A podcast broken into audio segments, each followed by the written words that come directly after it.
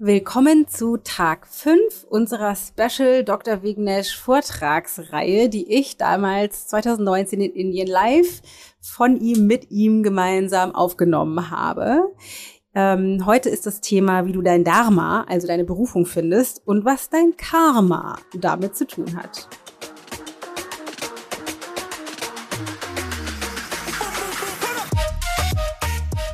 You are in your element of Dharma.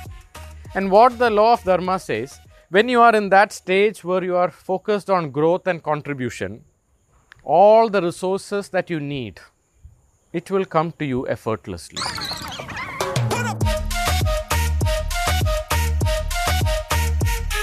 Ich bin Dana Schwand mit Da ist Gold drin.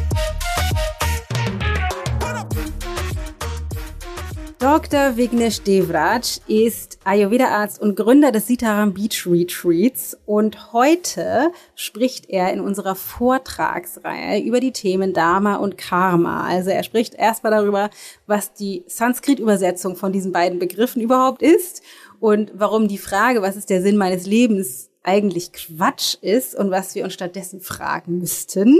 Außerdem sagt er, was die sechs wichtigsten Bedürfnisse von uns Menschen sind und was wir tun können, um die zu erfüllen, beziehungsweise in unserem Leben haben müssten. Ähm, er sagt auch, wie du dein Dharma beziehungsweise deine Berufung findest und was es für dein Leben bedeutet, diese Berufung tatsächlich auch zu leben.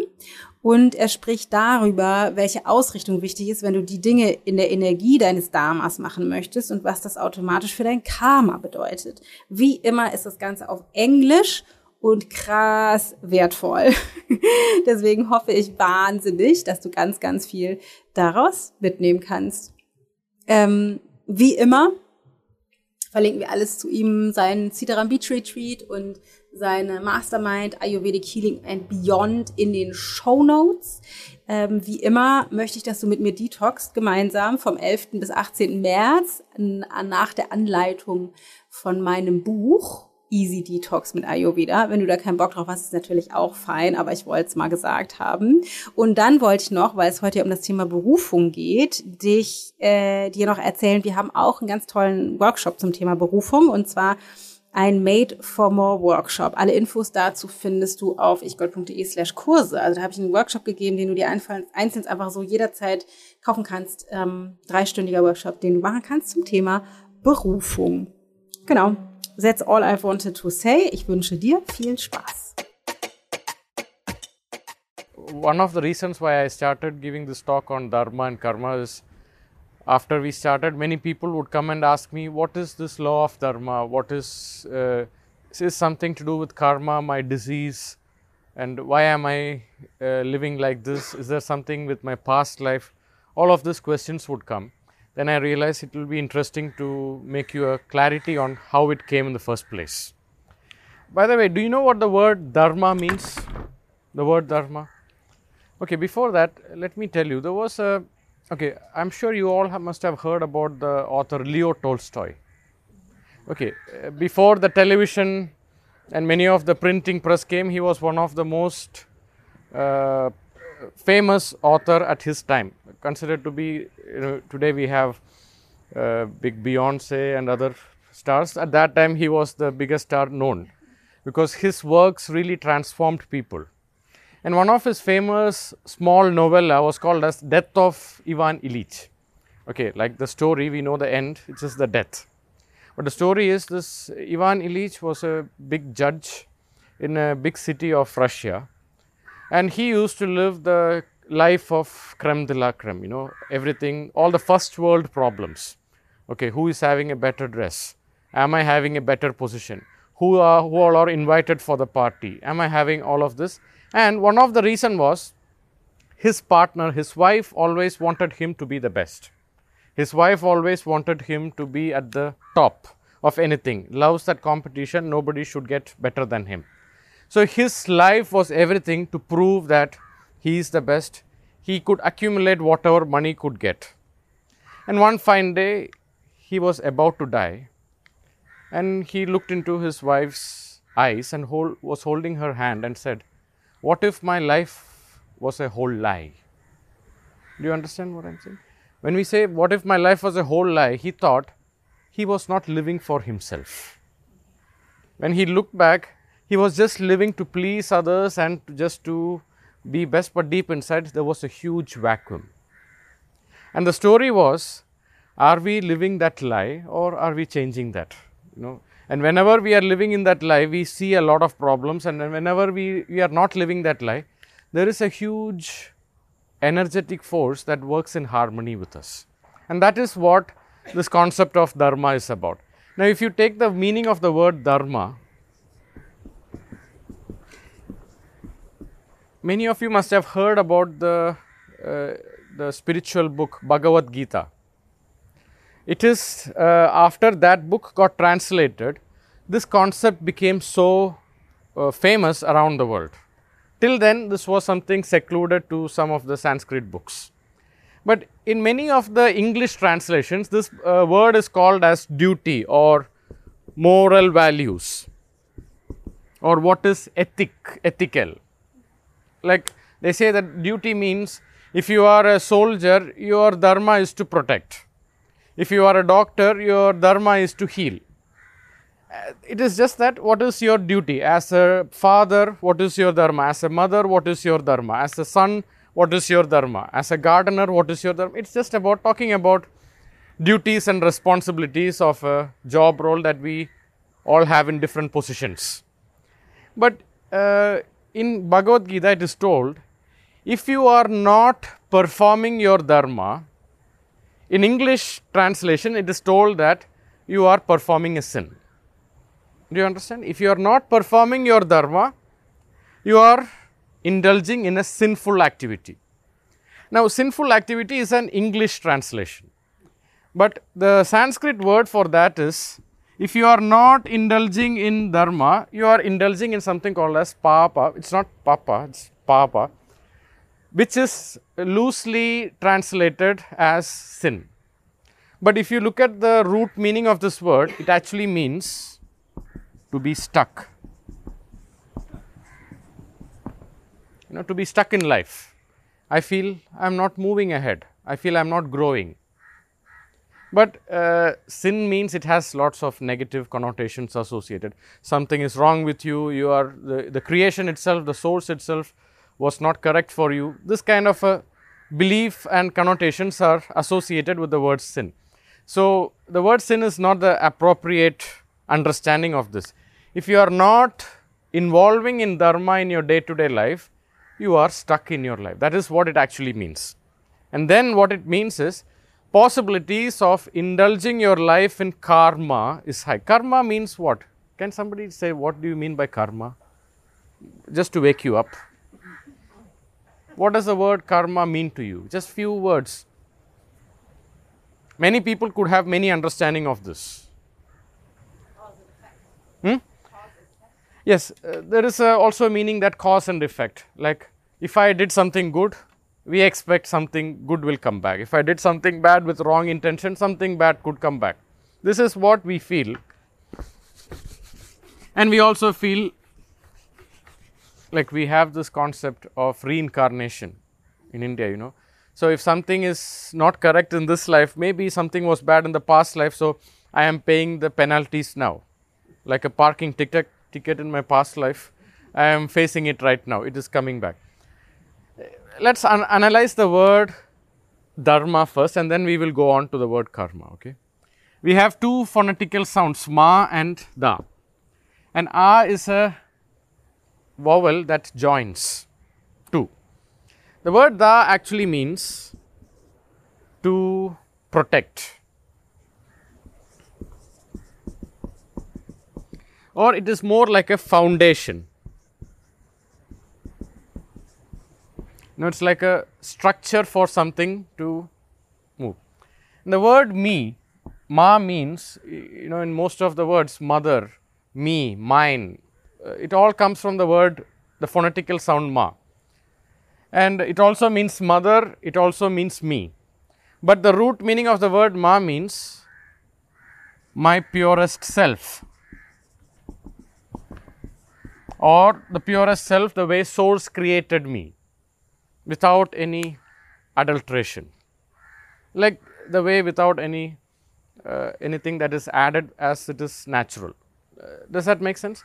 So, the word dharma can mean any activity that you do where you find yourself. It could be, okay, like we say, we could also say the, see there are more than 13 to 14 different meanings in English if you translate. But this is the root, the, the beauty of Sanskrit is it's like a glass frame. You can look at it the way you want it. Depending on what is your observation, you can look at it. But when we look at what is the root meaning, this is the root meaning. We can also turn it into it is my dharma as a father to do that. It is my dharma as a doctor to do this. We can also call it, we can also call it ethical side, we can also call it the moral side. But what this actually mean when it comes to our life, people now uh, have a way of looking at dharma means I want to find the purpose of my life. You know, there is a saying. The, the moment we ask, I want to know what is the purpose of my life, there is something wrong with that question. Because we are coming from a state of lack. I feel something is missing with my life. I am not happy with my life. I feel I am uh, in a very unhappy place, so I want to go to a happy place. So, we find sol- reasons to say that I want to find the purpose of my life. Do you get me with that? So, instead of asking, I want to know what is the purpose of my life, we have to go to it in a different approach.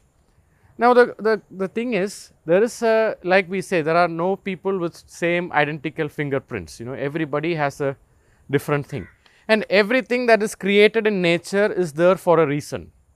Maybe we are not able to understand that. You know, the oxygen that we are breathing is actually a waste of the plants. You know, it's a carbon dioxide that is emitted. Everything is highly connected and interrelated. Like they also say that the flap of the butterflies in Africa could create tornadoes elsewhere. It is all interrelated. And today, what has happened is we are living in a competitive society. I want to know who is better. I want to see if I can run the 100 meters faster than somebody else. You know, will I be able to finish more than this time? This kind of a competitive attitude comes with its own problems. Now, let us understand the human needs, where we, this is question is coming from and why people are upset sometimes, I am not able to find my dharma we need to understand some of the basic human needs. And if you look at what we all are doing, everything that we do, everything that we don't do, it is to satisfy this human needs. One of our basic needs as human is what? We all need certainty, right? Certainty means I want to know will I get food tonight? I want to know what time my treatment is. I want to know will I have my flight take off at the same time? I want to know will I get an aisle seat? We have these needs. I want to know if things are certain. Because there is also a statement we would choose sadness over uncertainty. Because uncertainty means things are out of control. So, we all have a need for certainty. This is one of our basic needs, right? Another need, okay, if everything is so certain, we could get bored out of death, you know. Uh, things will be, do you know, if you, if somebody is going to watch a thriller movie, the worst thing you can do to that person is what? Tell the end, right? Can you imagine how that person will feel? You know, you are paying to get entertained with that thriller, you know. I don't know how the system is going to evolve. For that uncertainty, you are going. So, it is not enough that you have only certainty, you need some uncertainty also. So, you have something called as uncertainty. Like there is a there was a Bollywood movie which became a huge hit and uh, it was a great thriller. But the thriller was not finished. He said you have to come for the sequel to get the real end. And then people were so excited, oh my god, how can I wait for one or two years for the next movie to come because it was that good. So, when the sequel was about to happen, the director of the movie, do you know what he did? He was so worried, what if people take a video with their mobile and leak the how the climax is going to be, end going to be. So, I might lose my money. So, what he did, he secretly took four different endings of the movie. If one of them get released, I will put the other one, you know, so that he still keeps that entertainment. So people are actually going for that thrill. So this is also one of our needs. So, but we could have, if certainty is your biggest need, there is one place you have complete safety. Do you know where it is? If safety is your biggest need, there is one place you have complete safety in life. It's the jail. Uh, okay, after we die, for sure. but we are talking about jail. You know, in prison, you have complete safety. Everything is so as it is, you know.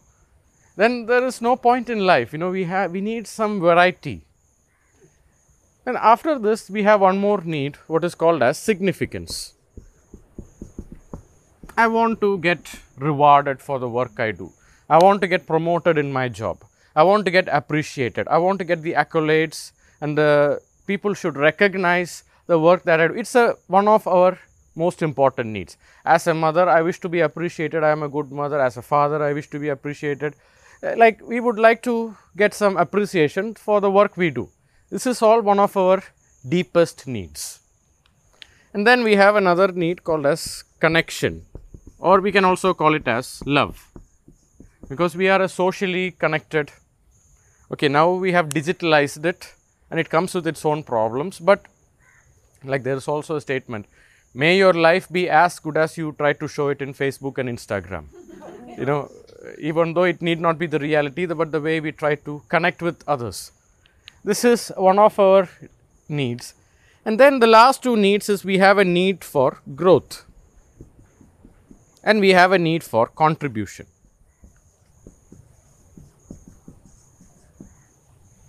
Do you understand this? We have all these kinds of needs. Every work, every activity that we do or don't do, it is to meet these needs. Do you understand this? Now, all of us have all the six needs, but depending on how we interpret our experiences, depending on our childhood, depending on the books we read, depending on the friends that we surround with, depending on the childhood and the parenting that we got, depending on our intellectual discriminatory powers, one of them will be our priority. Do you understand? Priority. For some, certainty could be the most important need. If somebody tells, if certainty is their top need and if their partner's top priority is uncertainty, can you imagine? You know, the partner who has certainty as the need if she is told that I will call you at 8 o'clock and if it is missed by 5 minutes, panic attacks, you know. What if they go and met with an accident? Maybe something like that would have happened. Do you understand this? And what this, according to the law of Dharma, as long as you are aligned with the laws of nature, your life will be beautiful. Now, when we talk about the laws of nature, do you see in nature there is nothing permanent and nature loves flow of energy. The moment energy gets stuck somewhere, it will perish. Nature will put every effort to break that block.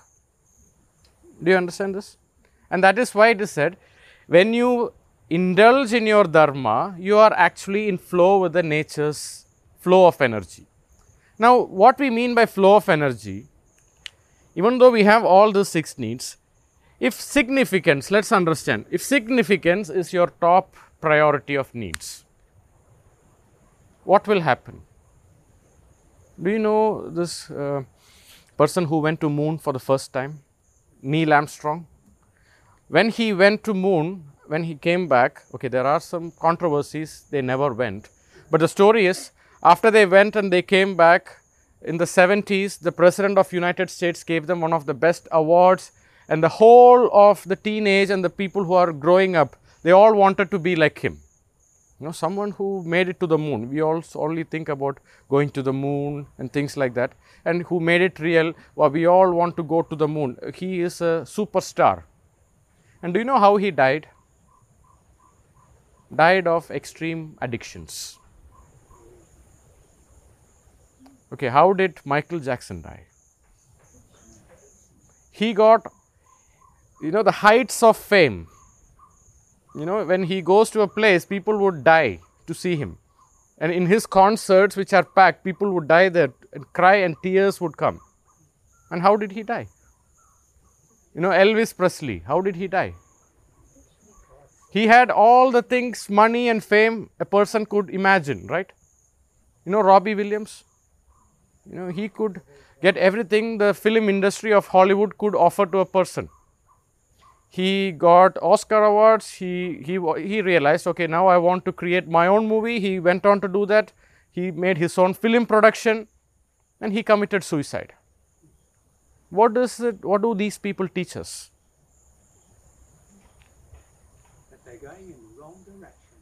Their top priority is against the law of nature, which is among all these six, okay, this one can be with first three and this can, can also be because of the last two. What the law of nature says, if we can have our top priority here. These things will come to you naturally. But if you are fixated here, you will find difficulty in your growth. See, when somebody says, I am depressed, what that person is saying, it's been a long time since I learned something new, I tried something new, I felt the sense of growth. You know, when you learn something new, there is a good hormone that is being released inside you. You know, when you learn a new language, when you learn a new skill, when you do something you never did before, something changes inside you. Do you understand this? So, that is why one of the questions that we have to keep asking ourselves, when was the last time I did something for the first time? You know, it is just a way to, there is also a statement, most of our thoughts are repetitive 99% of the thoughts are repetitive. We are living in the same past. And if you are worrying about the future, most of it are the same. And when that is when we become stuck. So, what does it mean? If certainty or uncertainty is all that you need, all the first three things are limited. There is a limit how much security can be given. You know, one day we all have to die no matter what you earn, it is there is no transportation service to the other life. We all have to dump it here. No matter how much uncertainty you need, there is a limit to how much that can happen. And there is a limit how much significance can happen to you. That is what we learn from all these personalities, you know. Neil Armstrong, Robbie Williams, Elvis Presley. Every day we hear this, you know, they died of uh, narcotic addiction or overdose because they wanted significance and the moment they lose it, they are looking for it and the moment they do not get it, they look for an alternative. That is why one of the reasons why depression and anxiety is at its peak today is because we live in a significance obsessed world rather than looking for growth and contribution, especially with the social media. I want to have this many number of followers. I want to have this many people coming and saying you are the best. Rather than looking at how much we are contributing, this is where we are stuck. And now let us look at the word nature. The word for nature in Sanskrit is called as Prakriti. The word pra, in English we have the word progress, right? Program, promote, something like evolve or growth. The word pra actually means growth or evolve. Evolve, yes. And the word Kruti actually means a never ending process. And what is nature? Nature is a never ending evolution. It will never stop. And the same is with us. You know, there is a statement you can never step into the same river twice. And the same is with our physical body also. You know, every bil, uh, split second, billions of cells in our liver are dying and the new cells are being formed. Depending on the food we eat, depending on the thoughts we think, depending on the activities we do, our body is constantly changing. And the more we are stuck with one aspect, And that is what we call it as clogging. When we get clogged in life, when we are holding on to something for a longer period, that is when cancer happens. That is when our life becomes stuck. That is when disease will manifest in many other aspects. Like we said, one of the reasons uh, research was done when people had heart attack and they did not survive after that, they died of their first heart attack. What was common between all the people who had heart attack and died in their first heart attack? They were checking is it the race, is it the food habits, is it some particular age group or uh, belonging to a particular community. They couldn't find anything common except for one thing they all were extremely dissatisfied with their jobs. When you're dissatisfied with the job, it was like, I don't want this and I'm living for something else. This is creating that. And what the word Prakriti means is when you are in that stage of growth, that is when you are in your element of Dharma. And what the law of Dharma says, when you are in that stage where you are focused on growth and contribution, all the resources that you need, it will come to you effortlessly. Okay, when we say effortlessly, it creates confusion because we all are told you have to fight. You know, you have to be stressed. You have to do lots of hard work. But you see, uh, if you ask an artist, real artist, he might paint for hours and hours till his body gets tired. But if you ask him, do you have to put a lot of hard work to do this? He would say the more and more he does it, he gets happy. If you ask uh, an excellent football player, he would say that the more and more I play, I always look forward to it. The more and more I play, maybe my physical body gets tired, depleted of nutrition, but deep inside my energy just gets better. Do you understand this? So, the idea is now people ask, but I don't know what is that in me. It is not that the moment you are born, a red carpet is put, okay, this is your dharma, and you have to do that. It is like that thriller movie, you know. You have to experience, experiment, and that journey is the process. Like I saw one ad for Emirates flight, business class. Journey is as good as destination. Okay, the business class can say that, but the idea is uh, how are we going to look at and approach our life? Now, let us see how we can approach and re approach our life. Now, is this clear now?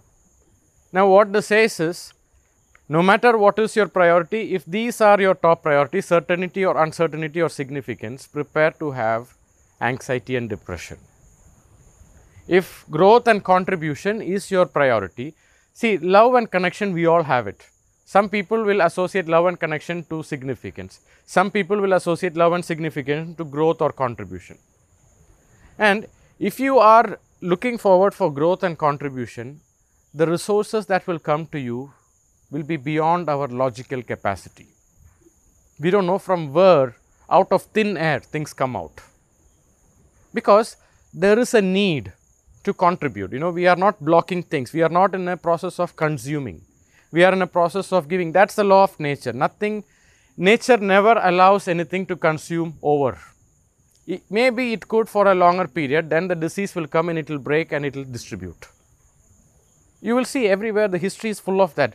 Whenever energy is consecrated in one place and it is depriving the other flow of nature, nature will destroy it.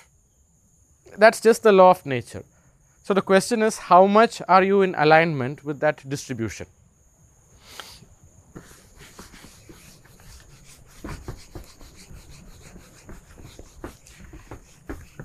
The story there was a castle being built, a huge castle. So, one gentleman goes and asks three of the laborers who are cutting the stone. He asks the first person who is cutting the stone, Why are you doing this work? And the person who was cutting the stone said, Oh, I have to do this because I need some money so that at evening I can have some food and some alcohol to relax. The second person, he asked the second person, Why are you doing this work? He said, Oh, I have a family, I have some kids, I have to take care of them, I have to feed them. And if I don't do, they are completely dependent on me. I am the only breadwinner. That's the reason why he is working. He asked the third person, Why are you doing this stone. He said, Oh, I am participating in creating a beautiful, magnificent architecture that is going to bring lots of happiness to people who will come here. Three people doing the same work, you know. But don't you agree the third person will have a different energy to that? The first person's energy will be limited. Second person a little more because he has a little more need to contribute to his family. So he will be a little more committed. The third person, his work will be a work of art because he, he is connected to that energy of nature to contribute to that growth. Do you understand this? Now, when we say the word dharma, I will go back to that word again.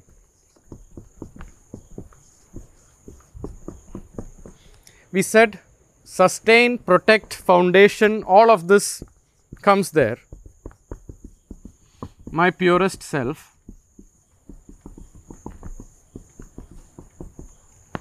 It is like we could also say that there is an activity when I perform, I am connected to my highest powers. We could also say when I am in a state of contribution, no matter what activity that I do. Do you understand? We could approach it in two different ways. I could say that, okay, let's say I don't like accounting. Before, when those people come to me and sit with the accounts, within five minutes, I would get restless. But you tell me, sit with the patients, go through the blood reports, change their life, give them all the ideas and things. I could do it for hours till my body gets tired. It's just that I learned to see the contribution because of that. But when I saw the numbers, somewhere in my past, there is a research done. The reason why you feel you are not good at something is not because you are really not good at that. It's just that you convinced yourself you are not good at it. For example, if somebody is born and they did something for the first time and somebody said, Wow, you could do it, you are a natural. Then maybe I am a natural. Then they start doing more and more of that. Do you understand? And it's a self fulfilling prophecy. And it is told the reason why some people are not good at something is because the first time when they tried it, somebody came and poured cold water in their burning desire. And they convinced, I am never able to do that. Okay, then with this accounting, here we had one CFO of a big company. And then he came and told, I work with numbers, and I was like, oh my God, is your heart okay? Then I started worrying, how is he living with this, all these numbers? But then he says, I love this job. And I was like, how can that be? You know, how can someone just sit on that Excel sheets and spreadsheets and do all that? And then he said, what is your favorite game? Because he was Indian, we love watching this game called cricket, you know. And cricket, if you want to enjoy cricket, you have to fall in love with the scorecard. You know, you have to understand what is the statistics. It's an eight-hour game. Sometimes you have the match for five days. So if you don't enjoy the scoring, you will never appreciate the game. So he said, imagine watching a game without knowing the scores. How will it be? And he said, accounting is just a scorecard for the game of your business. Okay, I never saw it that way. I always saw it that numbers are a bloody waste of time and uh, the banks just want to kill you with that and the government wants to rip you of the taxes. This was my thought. Then I changed that and I realized, oh my God, if I start making decisions according to that, I can make the contribution way better instead of just thinking out of. So, what happened? I was avoiding all of that till I accept. So, if there is something you feel in your life, you are stuck. It's just that we had a different approach to it. Completely. If you say, I am bad at uh, uh, finance, I am bad at language, I am bad at organizing things, it is not true. It's just that we self fulfilled ourselves saying, I am bad at it. And it is a trained pattern. However, the law of Dharma says, no matter where you are from, as long as you are breathing, there is a unique gift. Why you are created. The more you tap into that, your energy just grows, grows, grows. And whatever is the blocks in your life, it will just release. But in order to tap into that, nobody is going to come with a you know, like we said about a red carpet. Okay, this is your dharma, so you have to do that. So the big, big question is, how do I find my dharma? Now, the first question that we have to change is instead of understanding how do I find my dharma, the process, you know, it's like when people are so fixated, I just want to lose five kilograms. What usually happens is the moment they lose five kilograms, they immediately go to a party, they eat something, and it will all come back. But rather, you know, they don't have the goal of losing weight, but rather they focused on I love to exercise. I love to enjoy food, but I'm going to eat mindfully. And I will eat when I'm hungry and I will eat healthy. Even this person is fat or overweight, if that person is able to stick to this pattern, even if that person is not having a goal of losing kilo weight, he will still reach that, right? Do you understand? The moment you are fixated on the goal, the possibilities of missing out the goal becomes higher because we are diluting our energy to go there. Do you understand? And we are so fixated on the outcome. And that exactly is what the essence of the teaching of Bhagavad Gita. It is not the outcome, it is the process. Falling in love with the process is the way of doing there.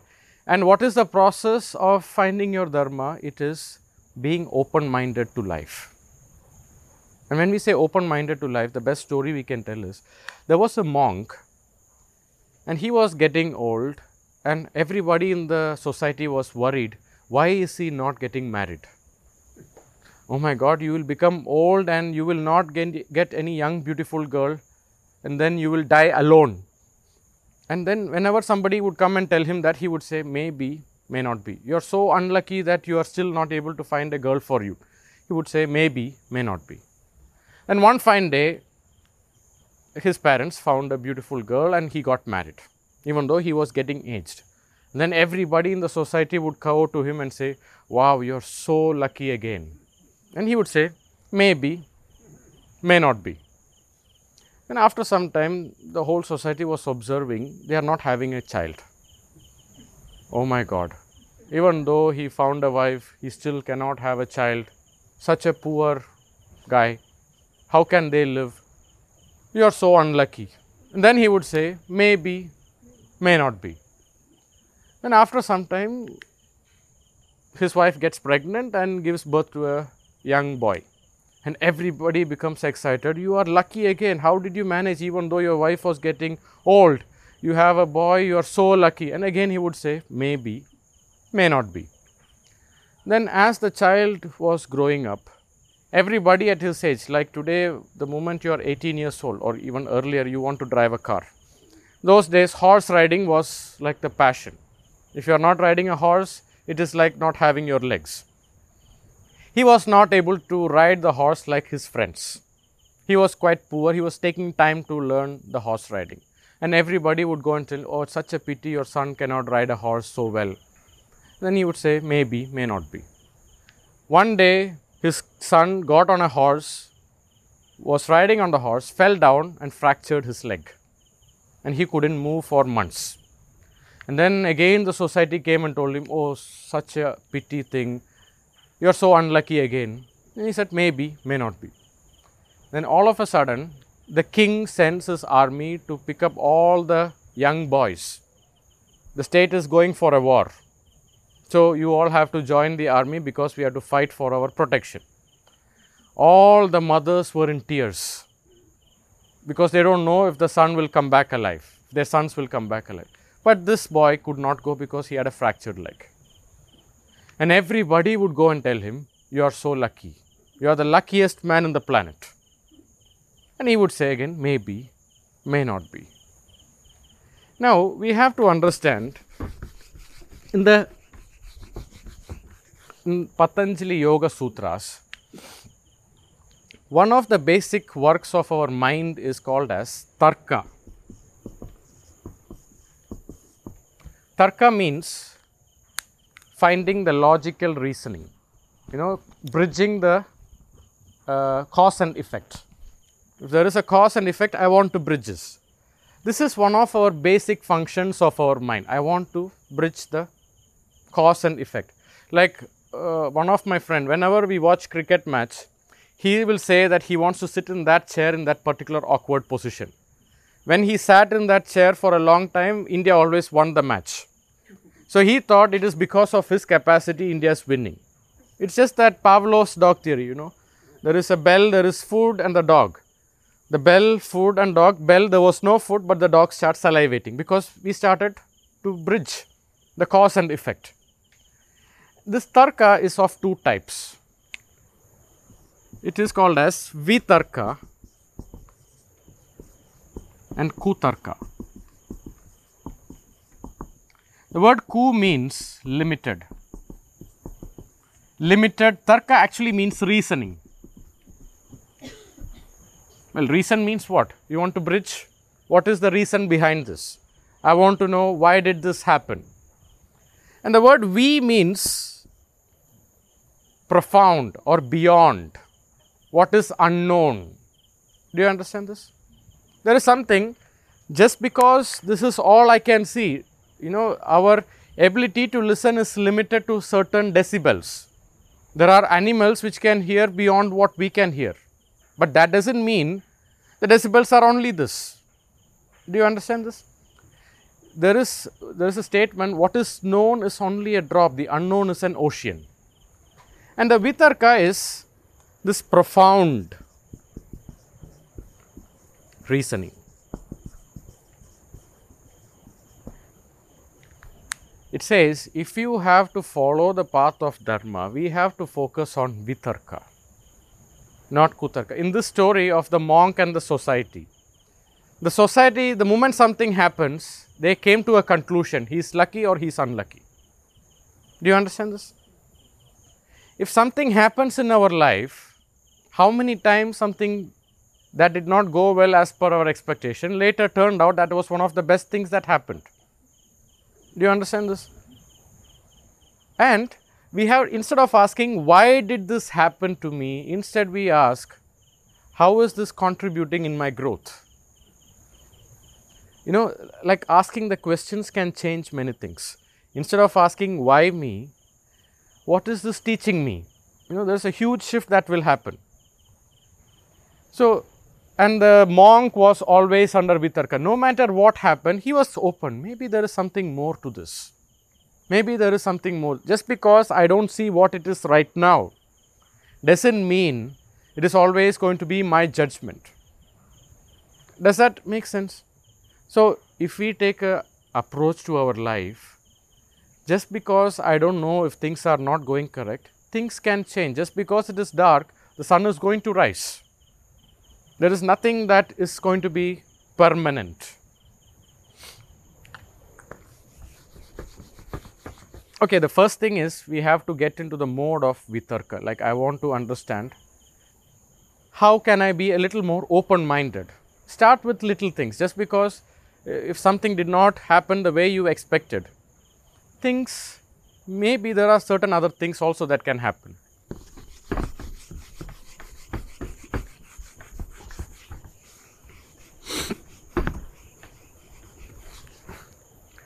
Now, when we say the word vitarka, we are also talking about, you know, why do we always say a child's energy is so contagious? You know, when a little kid comes, everyone's attention will go to that child. You know, there is some kind of a spark that we see in a child's eyes. What is that? Hmm? Lack of light? Love. Love of light what we are saying is whenever you see a child, one of the word that associate with their energy is the word called as innocence, right? What is the word innocence? Innocence means he is always curious. Is always looking for things. And that curiosity, how does it come? He, because that's the way nature has programmed. He wants to know what is it. You give him something, he will go and open it, you know. Like there is a research done kids who are aged 3 and 4, 100 kids they were grouped together and they were trying to find out what is their creative abilities. More than 91% of the kids were extremely creative. The same group after 3 years when they became 7 years, they checked how is, how is their creative abilities. it became less than 23%. Because when they are growing, a lot of fear is induced. Don't do this, don't do that. Be mindful. If you are not able to handle them, we are always told obedience is what kills the creative aspect of them. Instead of appreciating the curiosity, things change. You know, there is a story a truck got stuck under a bridge. You know, like the truck was, the height of the truck was high and the bridge was small and it got stuck.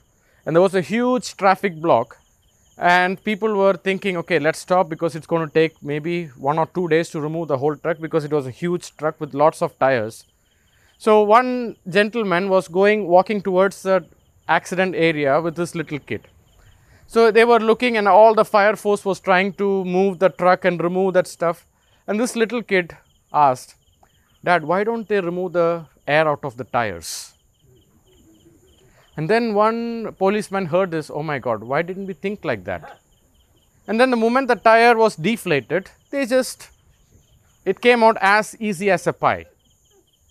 And it is that we all have this creative powers, you know. If you look at the history, one of the reasons why our humanity is so successful is because we went against fear and followed our need to explore. You know, Vasco da Gama, he was worried he will fall on the edge of the earth to find spices in India. And the same with Columbus. He thought he is going in search of India, but he found America. Well, the irony is we are still learning he discovered America, but that's another thing. Now, when we say we have to become curious, do you know there are two, there is a mother and father for depression. The mother of depression is perfectionism. Like, if I am not able to run the marathon on the second day of my running, it is not worthwhile to go. The first time I draw, if I am not a Picasso, I should not draw. Do you understand? So, the perfectionism kills our need to try new things. Okay, if perfectionism is the mother, do you know who is the father? It is impatience.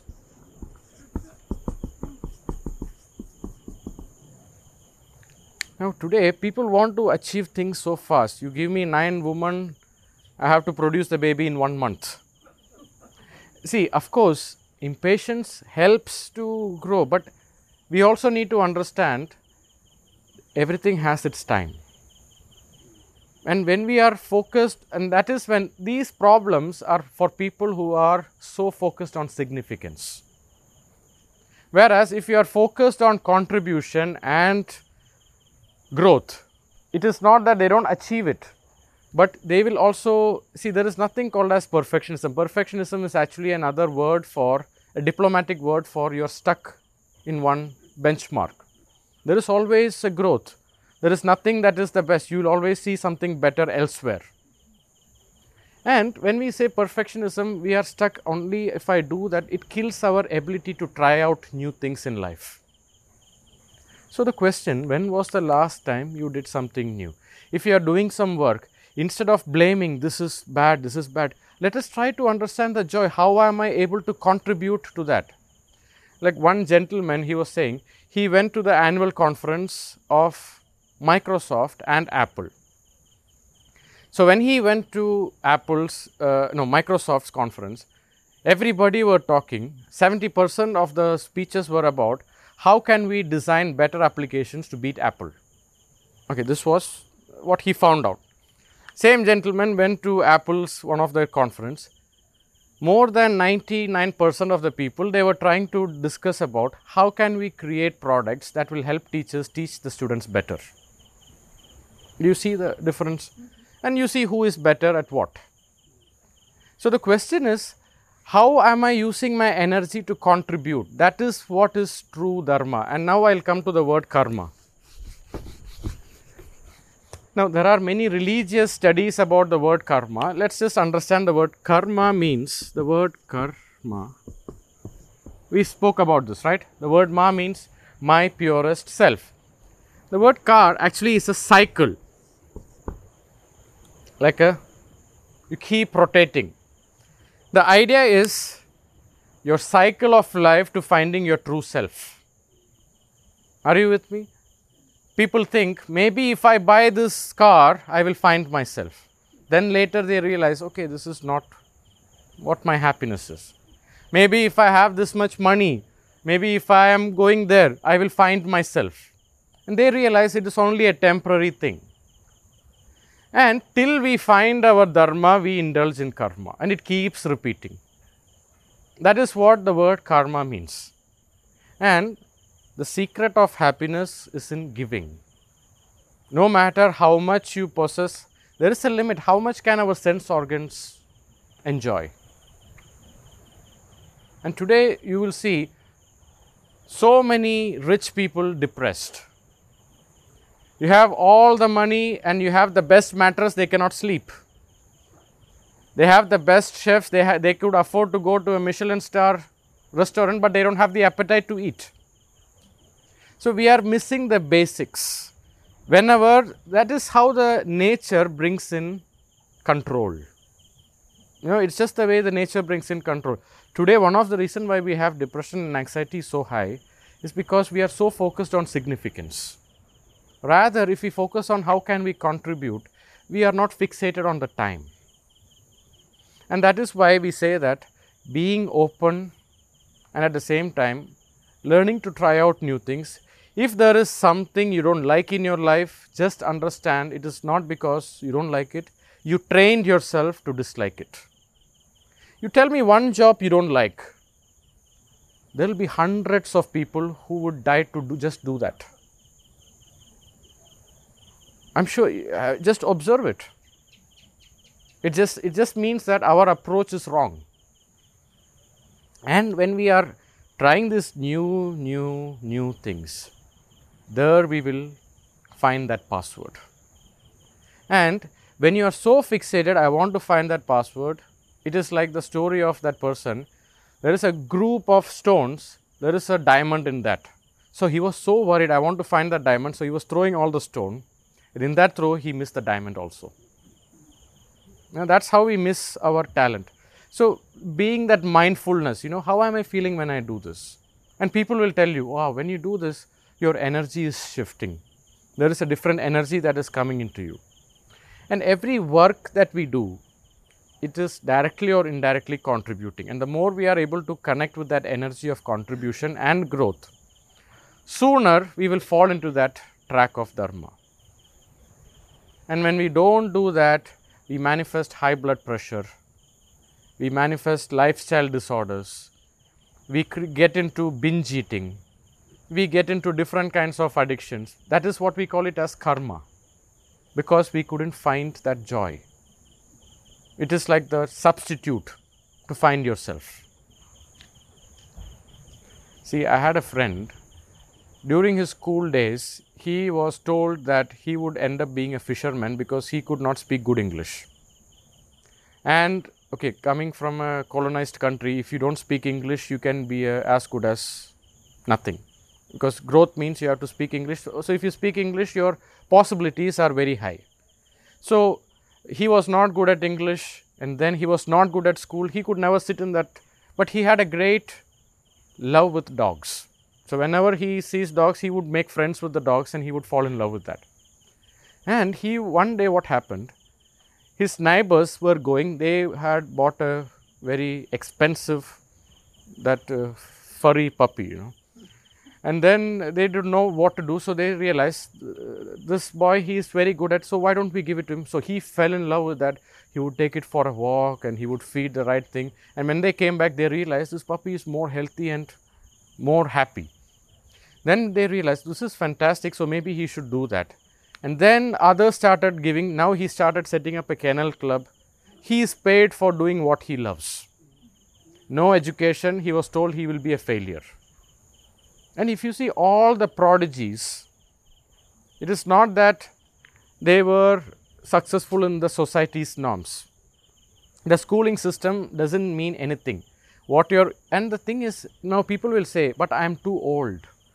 You will see lots of examples of people who are, even after 85, they find something beautiful and they try to do something. See, the muscles even if you are 98 you can still run 100 meters there are people like there are masters champion you know people above 95 who are running the 100 meters. Our muscle will still gain. Google sister madonna. She is someone who finished a triathlon when she was 78 and started when she was 76 so age is never an excuse. It's about our what we call it as kutarka you know. We have to what we mean about kutarka is we are constant a victim. We are complaining about life. Oh my life is like this my this is like this. You see never before we had such a beautiful time of living. If you look at history maybe our news is telling things are going wrong. But if you look at history we are living at one of the best times of history. No we could go to another country, other continent within 11 hours. Before it used to take 9 months and we don't know if they would reach. And in such a fantastic time, it's just that we are having a short circuit in our approach to life. Any questions? We are running out of time.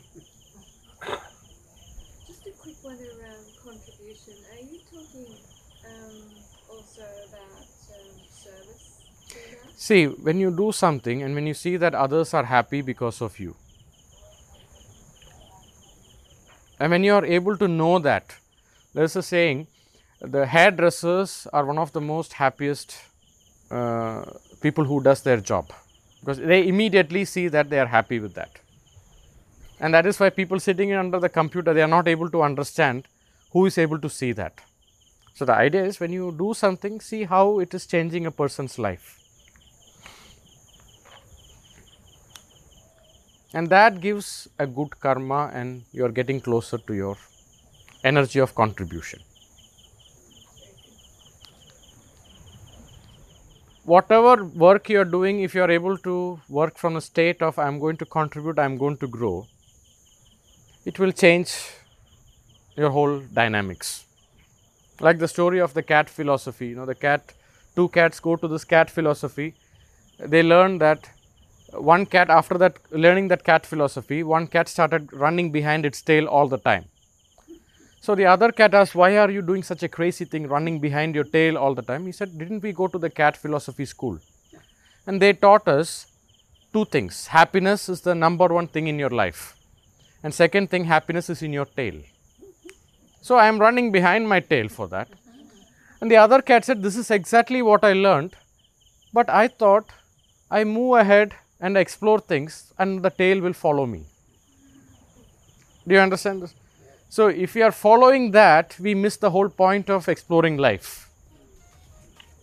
So, that's what we mean about contribution. Okay, good night and have a good dinner.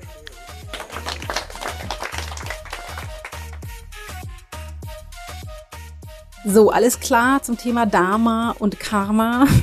Ich finde es ja so schön, weil ich finde diese beiden Themen auch unglaublich wichtig und ich finde, wie immer, Vignesh hat einfach einmal so coole Art und macht es einfach so einfach, offensichtlich verständlich. Ich find's geil.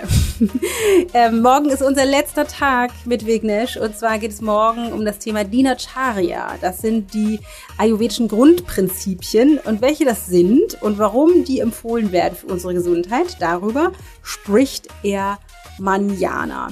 Ansonsten ähm, Genau, hier, Made for More Workshop natürlich dir mal angucken auf der Website. Natürlich mit mir detoxen und richtig, richtig gut auf dich aufpassen. Ich schicke dir wie immer eine große Portion Sonne aus der äh, aus, aus den Tropen, aus Costa Rica und hoffe, dass es dir wunderbar geht. Pass gut auf dich auf und wir hören uns morgen wieder. Alles Liebe, deine Dana.